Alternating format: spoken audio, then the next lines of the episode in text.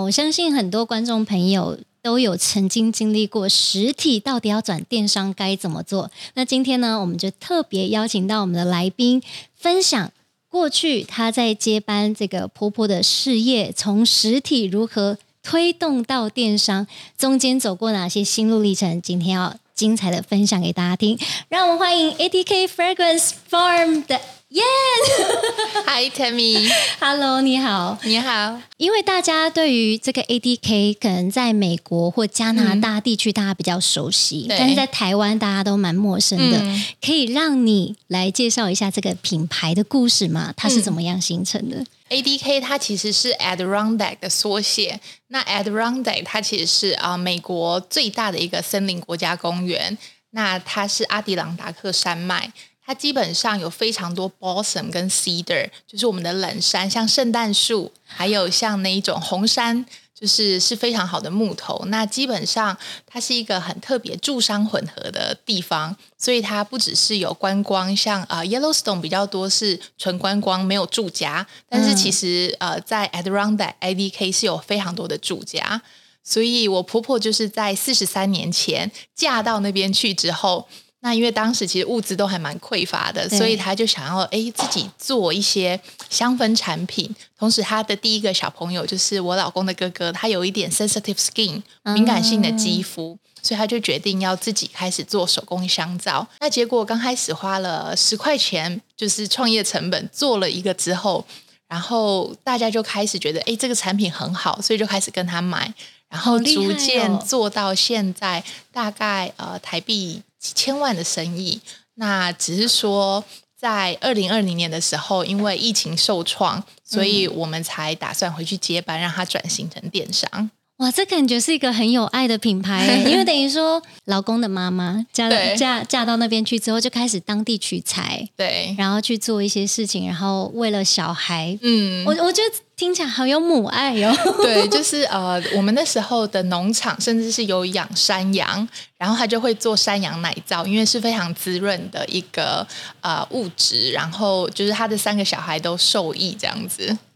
很有画面呢，就是山羊，然后圣诞树，又有很多房子，感觉很像童话故事里面的画面。对，对已经有邻居喜欢我们家的产品。嗯、对，那是怎么样推动推动到最后，他现在在那个当地的观光名店都可以买到这样的产品？嗯，呃，其实我婆婆她自己从来不看财务报表。所以他自己也会说，他从来没有受过商业的任何专业训练。那他其实就是凭着自己。对自己产品的满意，然后觉得说，哎，分享给大家，那是因为产品好，大家就会一传十，十传百，所以真的是他当时那个年代的口碑效应，还是实体的，大家呃互相奔走，就不像网络现在大家都还会分享啊，啊好物什么，但我当时完全不是，当时还没有评价系统呢，对对，是的，所以等于说朋友的口碑，然后慢慢越传越多，嗯、对，那。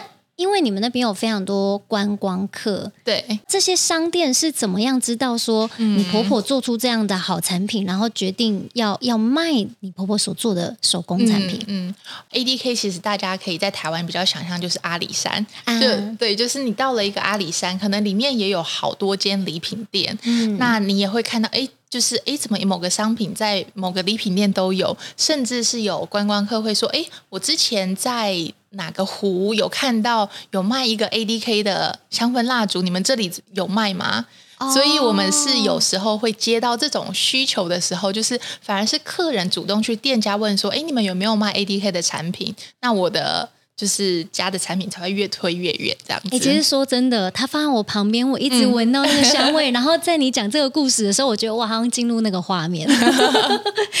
我们自己在这些。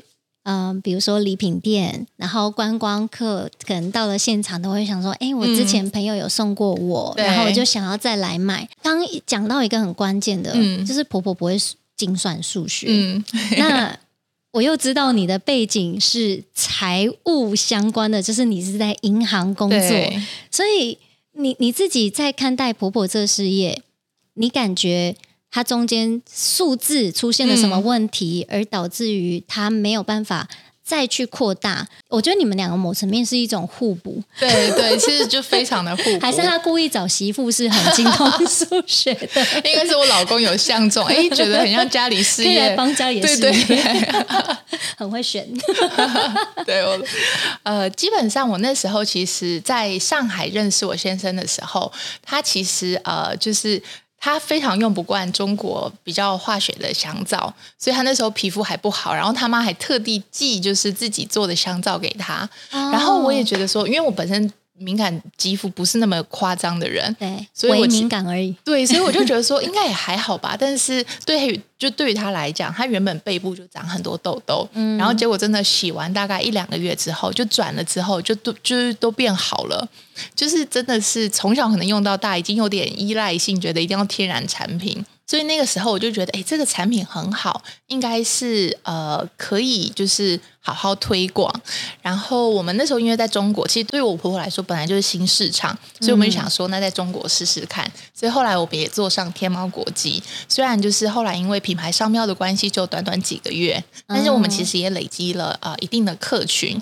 然后我们也有一个小微信公众号，然后甚至是后来因为商标关系没有办法进口，客人还会说，你们什么时候到底还可以再卖？这样子，我觉得这个很关键的，因为如果没有办法不计成本的去做出一个好产品，嗯，他没有办法口碑传出去。对，在美国当地，那当时在做中国电商的时候，你们有去投放广告吗？呃，我们其实当时投放的广告比较多是站内。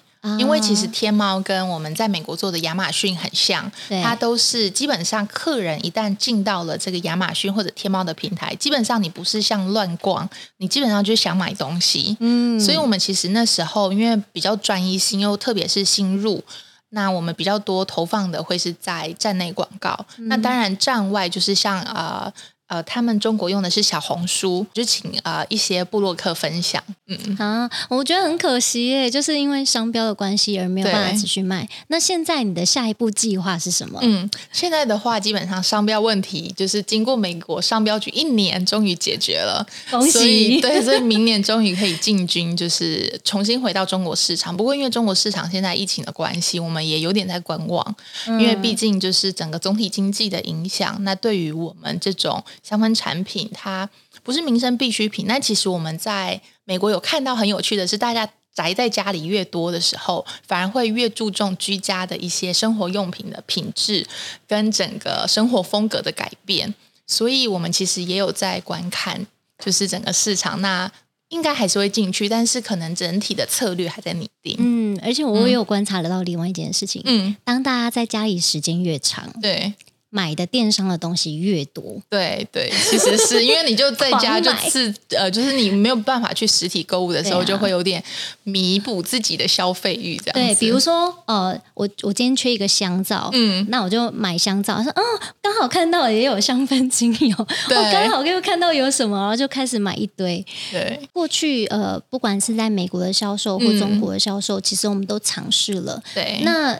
过去你们还有尝试过哪些方式去突破销售的门槛？因为以前都是比较地区性的嘛。对。那第一次是你把这个销售带到中国去。呃，就第一次带到中国之后，我们就发现电商平台的一个魅力跟它的一个商机在。因为当时我们在中国其实是进到保税仓去卖，那基本上它其实我很惊讶，就是第一次看到，哎，蒙古乌鲁木齐的人有买我们家的产品，然后青岛、海南岛。等等这些真的，因为中国很大，那我们台湾人过去会觉得哇，就这么多省份，竟然都有要用我们的产品，所以我那时候其实就有问我婆婆说，哎，那你怎么没有想过在亚马逊卖？那她当时就说，呃，她其实一直比较 focus 的就是在啊 B to B，就是当地一个礼品店的销售。那虽然我们自己大概一六年的时候就有经营自己的小网站，但当时其实。初衷是她只是要让一些呃喜欢用网络买呃东西的人去购买，他其实没有想要把它做大，所以他说：“哎，其实亚马逊那我们也可以试试看。”那所以我那时候就开始呃跟我先生一起弄呃亚马逊的呃品牌的 registration 啊，然后呃他需要怎么样去做 FBA，怎么样进货等等，全部都是自己两个人对去搞定这些事情。对，所以那时候还有呃就是时差的关系，因为那时候在中国，然后亚马逊的就其实我觉得可能当时花了几个月的时间。如果其实有请到比较专业的团队，像 Transbiz 这种，应该就会比较会加快进程。是，你觉得在这之间有没有遇到什么比较大的挑战或困难吗？嗯、因为刚开始，其实我婆婆她卖的东西的时候，她是会亲自让客人看到我们这些东西，那客人就会知道，哎、嗯，这个的好。但是你透过电商去卖的时候，你要怎么样让客人真的闻得到，或者是体验得到我们产品的好？这个是非常具有挑战性的，考验说故事的能力跟文案力。对的，对的。那这个部分，因为我本身在银行，我数据力非常够，但是其实文案力啊等等这些，呃，我自己觉得，特别是我在跟我婆婆沟通一些我自己觉得的行销定位的时候，可能又没有那些市场研究的资料可以去 support 我的论点，嗯、他就会觉得说，哎，我其实初衷不是这么想的，就会有比较多的摩擦。所以那也是为什么会找到 Transpace 来居中协调。说到这个，因为非常多听众都是属于呃，比如说父母亲、嗯、或者是公公婆婆，原本就是在做这个生意，嗯、但是他就做实体。嗯，那我们。爸爸妈妈年纪也大了，对，也差不多该退休享福抱孙子了。对的，我婆婆就是因为想要只顾我家的孙子，不想要再不想要再弄生意了。对，对，所以我们在二代接班的时候，嗯、其实我们身为接班人也会有压力在。嗯、对，你觉得接班的压力最难的是什么事？我觉得是你要怎么样跟一代沟通，嗯。去理解他们不能触碰的底线，例如我婆婆她想要做这个品牌的初衷是，她不是很想要很喧哗的让大家真的一直 push 他们去买，而是很 chill 的，就是呃我的产品就是很好。然后是自己会吸引消费者买，但是同时又有点界限的是，诶，懂得说自己的故事，让客人至少认识我们的品牌。虽然不是呃十分的 push，但是至少要有七八分。诶，自己品牌知道怎么样跟客人透过电商的平台去做沟通。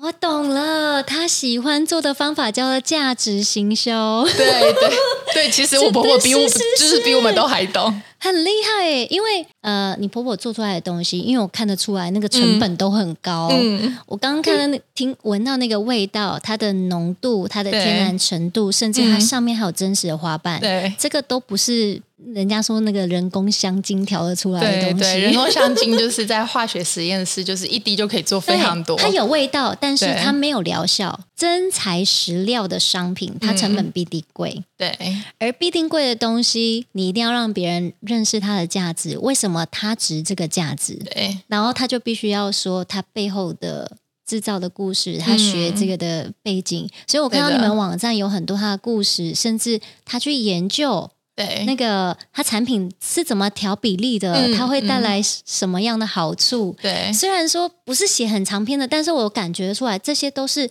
他常年累积下来的宝贝，对，我婆婆，她基本上是非常热爱大自然。她以前就是年轻的时候还当过山林向导，然后应该是 ADK 第一位女性的那个山野带队人，所以她本身是非常宠爱大自然。嗯、那基本上，其实后来我们也跟她开始沟通协调之后，我们其实真的是就门前。呃，就是门前那棵树的叶子，我们就剪下来，然后就放在蜡烛上，然后我们发现。那一篇 PO 上呃 Instagram 之后，非常多的 likes，就是比起我们可能在那边讲哦，我们这个产品是百分之百大豆蜡，然后是多少 percent 的一个植物精油，用我们这个学商的人来看，哎，这个这 CP 值很高，但是大家不是很 care，大家反而很喜欢看我伯伯在那边剪树枝，然后就是就是把那个呃 balsam 的树叶撒在蜡烛上，这个反而是大家想看的。所以其实我们就是也是一直在试验，到底怎么样的 marketing 对我们来说是有用的。那会发现客人其实是很喜欢看到呃整个透明化的制成，因为其实你如果注重你吃的是什么，你也会注重你闻的是什么，嗯，因为其实那都是呃吸进五脏六腑的东西。啊，婆婆是这么的感性，嗯，然后这么的有愿景，这么的有想法。然后他也不愿意说，哦、我去 push 别人说，哎，现在五趴 什么十 percent 的 discount 哦，剩下五天哦。对，这种不喜欢的话，那你怎么办？基本上他不喜欢，他说没关系，那我们来做，然后让做出成绩让他看到。例如，他其实啊、呃，以前会不是那么喜欢发电邮去鼓励，或者是说去推动消费者买，就是 email marketing 这块，他其实有。呃，一些粉丝就是会呃 subscribe 他的 newsletter，然后他比较会多发的信息是，哎，他发现了一个新配方，可以怎么样怎么样，他会很贴呃很开心写一篇部落格。但我们真的是开始做行销之后，发现 email marketing，因为他的粉丝很热衷，所以基本上我们推出什么样的 sales promotion 的折扣的时候，他们的反应力度超棒。那基本上，我们其实是也是借由这些试验的过程，看说，哎，你看我发一个 email marketing 就一两千块美金，然后基本上其实我们也是给客人更好的一个折扣，让他们用更低的价格可以买到我们的产品，那他们也会更始终的呃追随我们。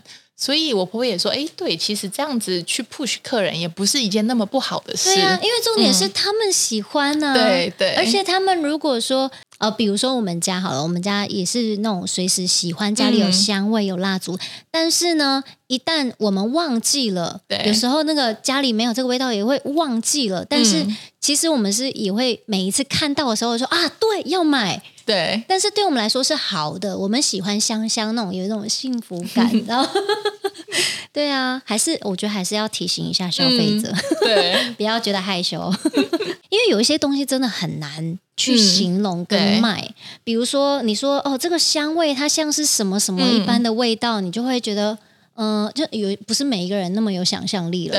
那你们是怎么去突破这一点？嗯去卖出，让别人觉得有这样的香味，然后好想买这个东西。嗯、呃，我们首先其实举例，像这个紫丁香蜡烛，嗯、它是前中后调，就是你点的时候，你刚开始会闻到它非常多的花香，那等到中调比较多是大海。那基本上这个其实是很难透过文案，就是我这么写，客人就会觉得真的这么像，所以基本上透过文字。其实很难去描述，对啊，但是你看一张图片的时候，你其实是能够更好的去联想。所以，例如我们在卖这个蜡烛的时候，我们就会有一片紫丁香花海的一个农场的照片，然后让客人诶去联想说：哇，我这个紫丁香的蜡烛上面撒的紫丁香花瓣，就是从这一片紫丁香花海萃取出来的时候，他就会觉得哇，真的好香，然后也会有这种大海的感觉。所以其实。是双搭，对对，文案加图片，因为那些没想象力的就可以感觉到了，嗯、对不对？对，至少那当然就是我们觉得这还是比较在可能比较表面的层次。那其实还是有很多消费者，他们也会跟我们要求说：“哎，你们有没有试香包这一类的东西？非常的小样。”所以这其实也是我们明年二零二三年的时候会推出的一个产品，就是你可能 subscribe 之后，那可能就是。呃，我们免费，可能你只要付邮资，然后你就可以去尝试，可能有十种香味。那你真的喜欢了之后，再来买我们的产品，这个我们觉得应该是对于香氛产品的消费者来说，是他们最喜欢的。那很棒哎，嗯、而且拿到那些呃香香的卡，还可以当书签，对对，放在哦，好棒哦，对，很想要申请。对，然后我们应该也会比较多用植物，因为我们其实农场最多的就是植物。我觉得香卖香氛真的是一件很难的事情，嗯、不得不说，市面上香氛的呃产品非常多，对，但是你要做到一个让人家印象深刻又会回购，嗯、我觉得真的不简单。分享一个小小的故事，嗯、是我以前在买香氛蜡烛的时候，我我自己有想过要创一个香氛蜡烛品牌，不得不在在在五六年前，嗯、那那时候阿北已经在，因为我们已经在做亚马逊 agency，对，然后他就说好，如果你要做香氛蜡烛，嗯、你一定要知道全世界最有名。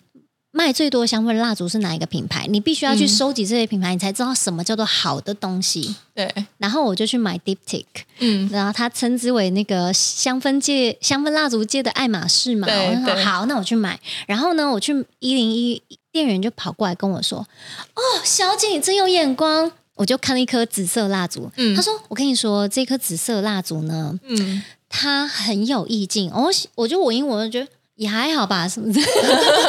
然后他就说：“这个呢是初恋的味道。”我说：“什么？”他说：“我跟你讲。”这个调香师呢，就是有一天在塞纳河畔旁，嗯，他就看那一天呢下着绵绵的细雨，他就看到一对小情侣在那边打情骂俏，然后撑着小伞，嗯、然后呢，他觉得哇，他要把这暧昧浪漫的一刻记录下来，嗯，于是他就把那一天的味道写进这一颗蜡烛里面，嗯，然后我就在闻的时候，我就觉得。好像真的有初恋的味道哎，我就买了两千九，我觉得太厉害了。香氛卖的是一个故事，连接的是一个记忆，真的。嗯、然后我觉得我现在越可以理解，就是呃，大家对于 ADK Farm 的那个回忆，嗯、然后。又加上你们的网站，其实有婆婆的照片，然后在农场上面，然后甚至她自己 DIY，我觉得那个记忆是非常深刻的。对，也可以理解为什么粉丝们会这么的始终。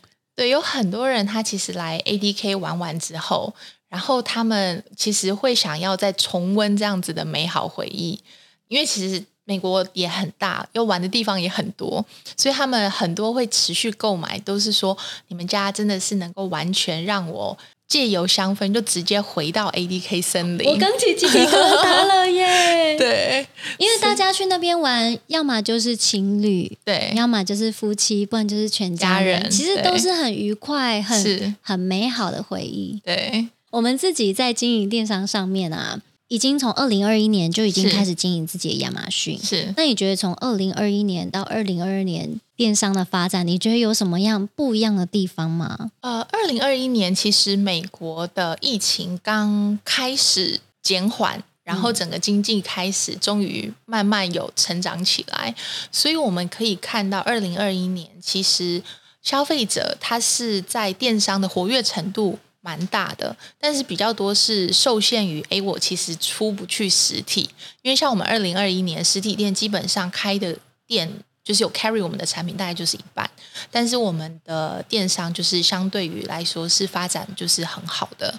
那二零二二年就是跟整个二零二一年比起来，实体店全部都开了，甚至还有新的店面，就是也开始跟我们买。电商的部分可以看到的是，其实也有新客人的一个活跃程度。那旧客人其实他也习惯电商购买渠道，他其实也是在建由电商跟我们买。我们其实有观察到，以前就是会来我们店的老客户，然后发现，哎，他其实用了电商之后，他就觉得说，哎，Amazon Pay 很方便，整个 infrastructure delivery 就是很快速。根本也不需要出门，两天到货。对对对，Amazon Prime，而且现在他还有包礼物的那个服务哦。对对，我觉得真的很棒哎。Amazon 的拓展，因为我们现在有非常多的产品线。对，你接下来有什么样在 Amazon 上面的计划吗？嗯，在 Amazon 的计划，我们会想要针对 Best Seller，就是客人最喜欢的香味，那也是我们主打，因为其实我们就是一个森林系。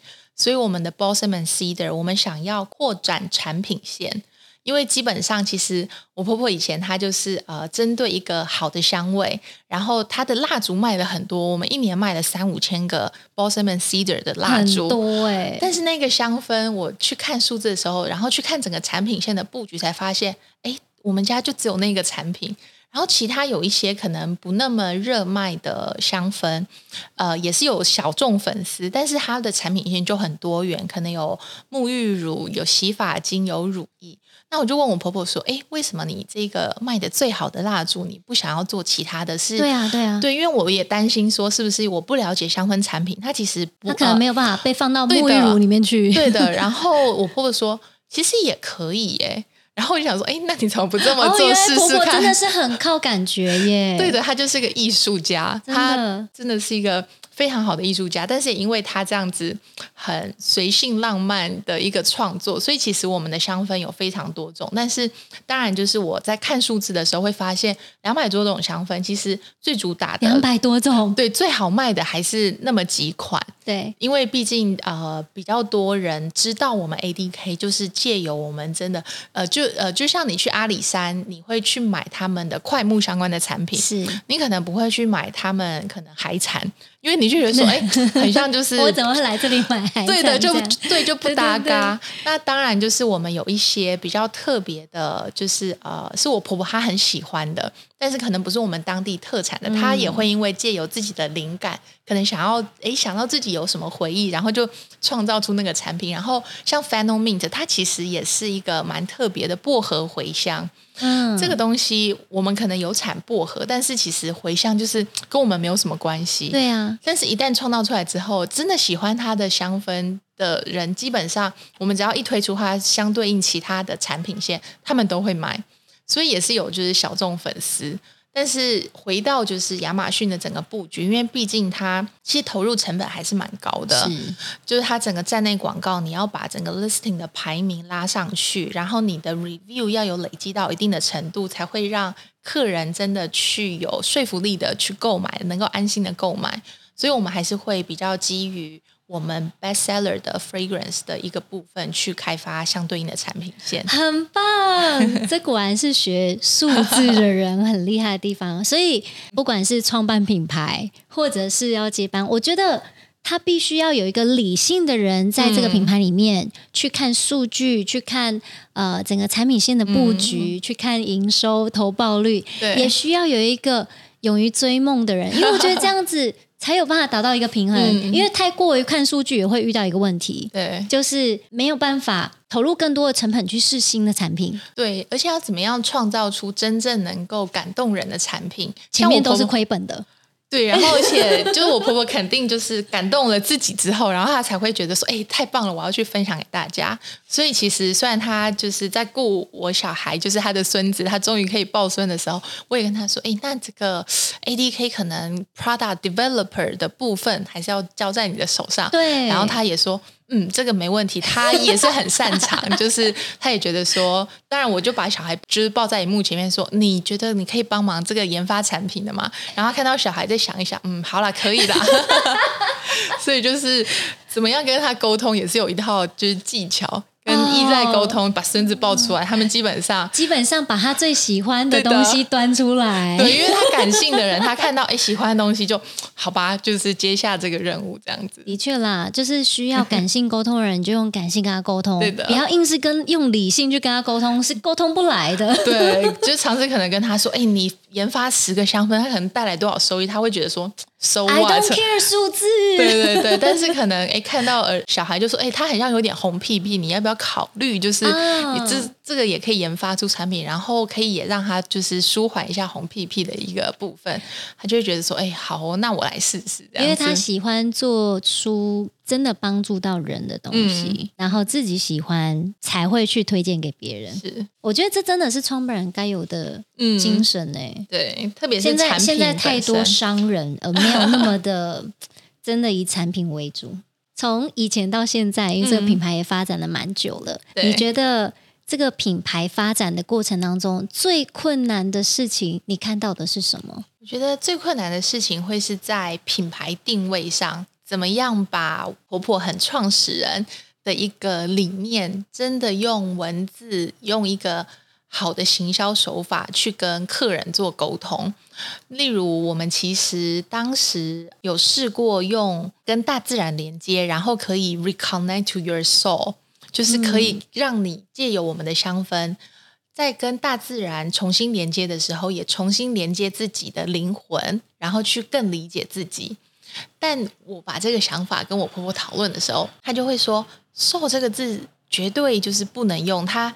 嗯，因为我们当时人也还在中国，他甚至回了大概五百字、一千字的一个讯息跟我说，Soul 呢，它第一个有点宗教含义，第二个文化上来说，哦、呃，你讲到这个就是跟我们品牌做连接，怎么样怎么样，然后就讲的非常多，然后就是觉得说这个是很能够触碰我们灵魂，对对对对，就是就亚洲人的可能一个想法观念来说，会觉得诶，这个品牌蛮有深度的，会觉得可能真的是可以改变我一个 lifestyle 的一个香氛。是，但是我婆婆她就会觉得这个讲的太夸张了，而且又有点触及到宗教文化这些议题的时候，她就会觉得说，哎，这不 OK。那我们其实现在我们用的比较就是呃，像 From Farm to Table。嗯，呃，我们现在用的也是 from farm to you，因为大家开始在一个呃吃的一个 industry 的一个演进的时候，会越来越注重产地，所以会 from farm to table，直接就是从农场然后送到你的餐桌上。嗯。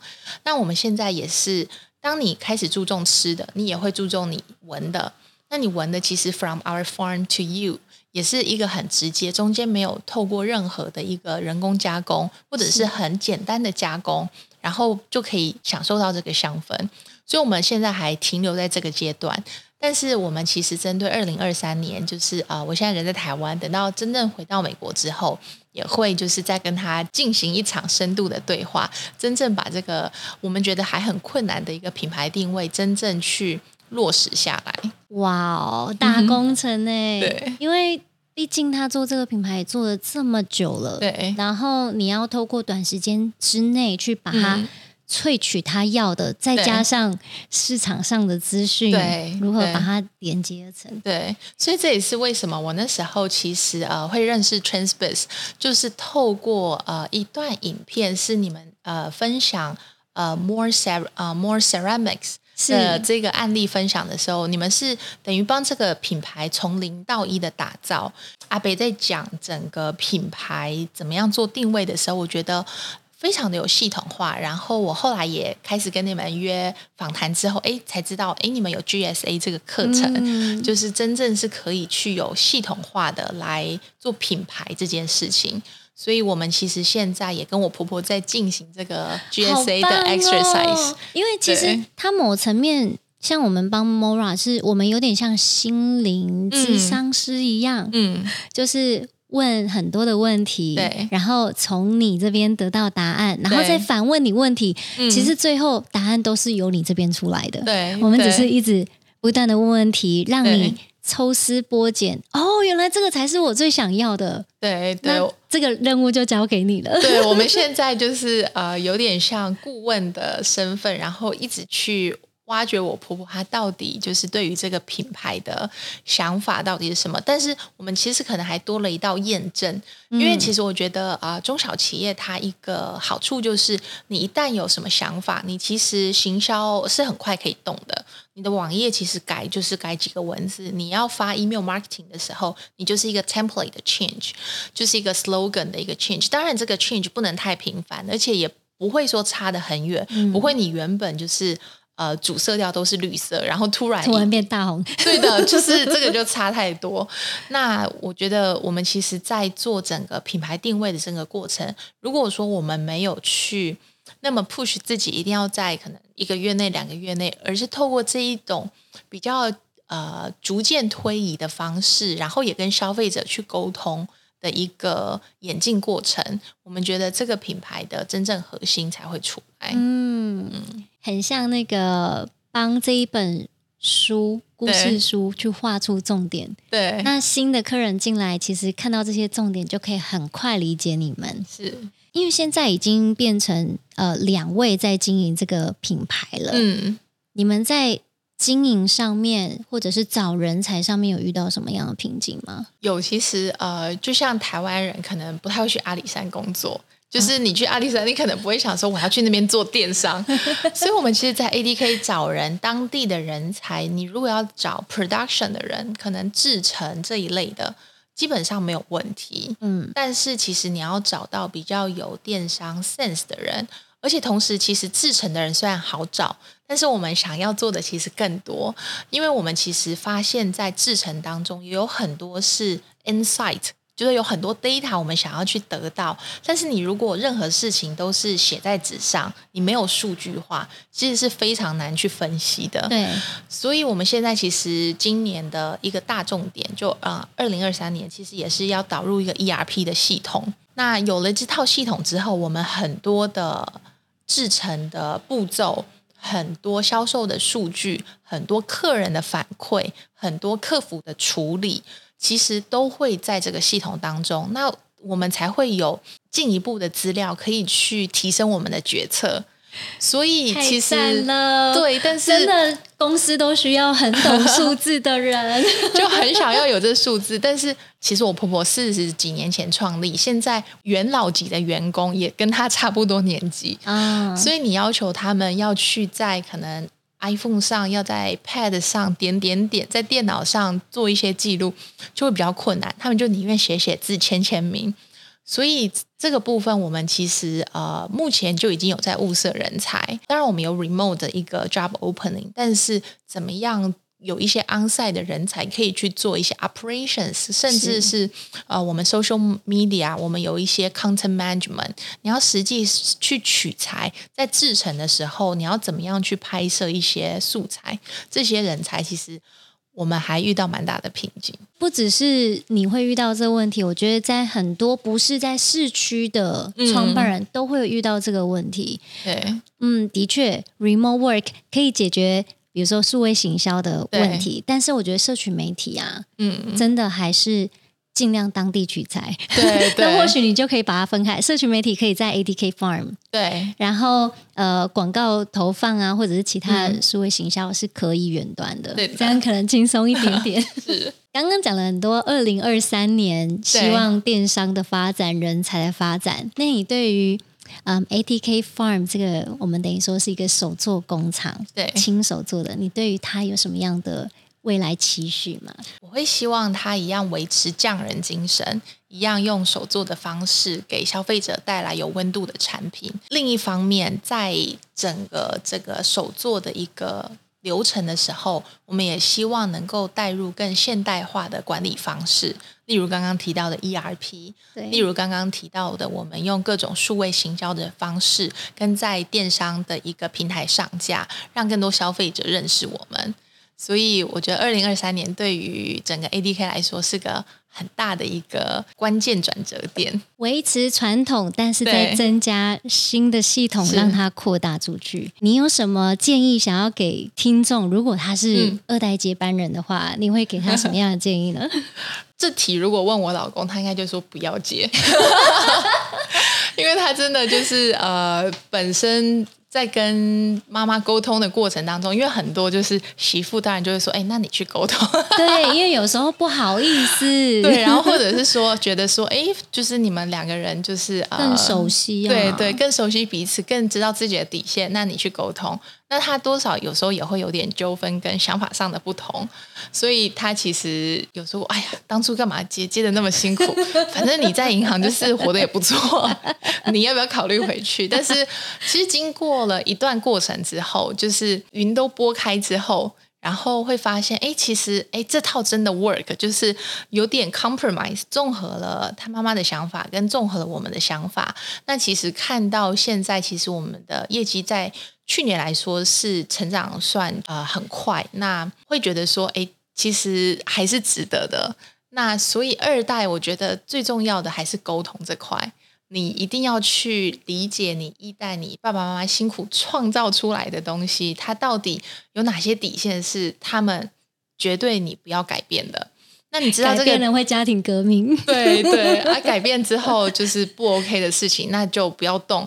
或者是有间断性的去动，有阶段性的，例如他可能其实以前他一直想看数据这块，但他其实一直力不从心，他可能就比较在意，就是说，哎，公司最后赚多少，但他不知道中间的过程。嗯，那你去改变中间的小过程，但但是让他跟他沟通的时候，肯定是先讲结果，说，哎，我们今年就是。double 销售，他就会觉得说 哇，带来好消息。是的，然后那你怎么做到的？或者你希望说，哎，那你明年帮我开发五个香氛好不好？肯定开发五个新产品可以吗？他可能就会说，哎，嗯，好吧，你都可以 double 销售，你应该就是，其实他还就是现在就是他都叫我商业小魔法师这样子，说，哎，你很像怎么数字算一算，好像就蛮 OK 的这样子。所以我觉得跟二代的，就是整个接班人来说，我觉得真的跟第一代的沟通，然后有一个 model、一个模式的一个磨合之后，保持一个调整的弹性。因为其实老老人家有时候也会就是像小孩子一样，可能会觉得说，哎，对，虽然我当初那样说，但是其实我现在想法改了。对对对。然后你可能就会说，哎，怎么改来改去的？其实我们人本身都会改来改去。你可能本来喜欢吃 A，但是可能现在就喜欢吃 B。是。所以跟创始人在沟通的时候，一直保持着灵活的弹性，我觉得这是很重要的。我觉得这是因为你很有智慧。嗯、呃，我不得不说，我因为我访谈了蛮多是属于接班的状态，嗯、让很多的故事是这样，他们就是两个人只要在同桌讲到生意，不管是在餐桌上还是会议桌上，嗯、拍桌子直接走人呢，然后讲不到三句就吵架，嗯、然后我说那你们后来怎么办？他说。他去做他的，我去做我的，啊，所以我觉得我才会说你真的很有智慧，嗯、就是懂得抓底线，然后如何把孩子抱出来，对对，然后先讲对方想要听的，是，然后了解底线，甚至透过中间人啊，先生，对对对，没错，所以要成为有智慧的人会比较好沟通，这样知道吗？如果你自己认为你。实在是沟通不来的话，其实有蛮多人也会选择说，呃，找一个双方可以共同呃认同的人。对，对，这个人可能是某一个亲戚，嗯，可能是某一个朋友，对，或者是外部顾问。我觉得其实都 OK，只要沟通的来，没有什么事情解决不了的。对对，哦，这个你自己就可以做到。的 再回到一开始、嗯、决定要做电商，在找寻方法的时候。为什么是 TransBiz？因为美国的 firm 当然还是会想要找美国的 marketing firm 去聊一聊，嗯、但是当时其实呃，我们找的一些 firm，他们都是比较模组块的报价，然后其实跟我们品牌的一个认识，其实不会谈得很深。那我那个时候其实，因为当时从银行转过来，其实对于品牌营销、行销这块认识不是那么深，所以很常自己看 YouTube 影片，嗯、然后自己会去哎看一些中文的，特别是人在美国就觉得啊。真是受够英文了，就是好好听个中文的 YouTube，就是可以边洗澡边泡澡的时候边听边放松，然后又可以学习。所以那时候其实呃认识 TransBiz 这个平台之后，我就很常观看你们的 YouTube 影片，然后就是觉得你们都很言之有物，而且是以后系统化的一个方式去做品牌、做行销这件事。所以那时候就想说，哎。反正预约也不用钱嘛，对对对，对，所以就直接跟你们 book 了一个 call。其实那个 call 跟其他 firm 很不一样的是，Tammy 问我的非常多，然后主要是我在讲，我就想说，哎，不是要我听你们讲吗？然后你怎么一直问我？但是就从那个时候就感觉到你们的不一样。然后后来你们其实是大概一呃一个小时的 call，大概四四五十分钟都是我在讲。然后你们真的理解之后，你们最后才会提出一个比较克制化的建议。然后是哎，其实我们有一些基础的一个基底在。嗯、那其实呃，我们其实可以先从 GSA 开始，会觉得你们跟其他的 firm 其实真的是很不一样。就是真的是理解我们之后是很。理解我们的一个品牌跟整个做事方式之后，给予我们一些建议。那我觉得这个是跟最多 marketing firm 不一样，所以这也是当初为什么选择你们。好感动哦！抽丝剥茧，对对，抽丝剥茧，然后找到你真正想要的。因为的确有时候我们自己在不管我我自己要做决策，嗯，或者是在经营事业要做决策，其实有时候我们会。不知道自己真正需要的是什么，对，但是想要寻求建议，对。然后那时候其实呃，还有一个很重要的点是，因为其实我本身 MBA 就是也会想说，哎，这种行销营销的东西应该自己学可以。但是其实呃，接触越多之后，会发现受薪阶级，就我那时候银行其实受薪阶级，然后跟自己。真的开始当二代、当老板之后的心态其实是蛮不一样。受薪阶级，你就会觉得，哎，有些事情能够自己做就自己做。对。然后其实整个时间性不会影响到整个决策的呃效果那么大。但是你当了老板之后，你就会觉得说，哎，我其实有资金了。那我这些资金，我其实是如果聘请一个专业的一个顾问，一个行销公司来帮我做这相关的决策，他其实做了一百家公司是成功的，他做了十年的经验，这些东西其实是我再怎么样累积都累积不到的。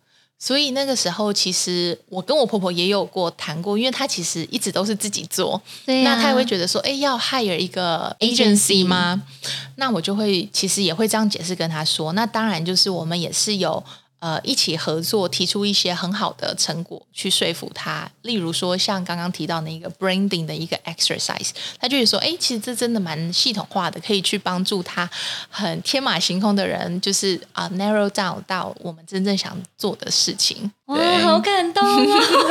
我很喜欢看到第一代的创办人跟第二代创接班人，等于说是品牌转型的推手，一起找寻。解决的方法，对，然后又是这么的 peaceful，相对来说真的很 peaceful。你可以听听前面的访谈，从来没有拍桌子，太太惊惊讶了。我说哇，果然是儿子不一样。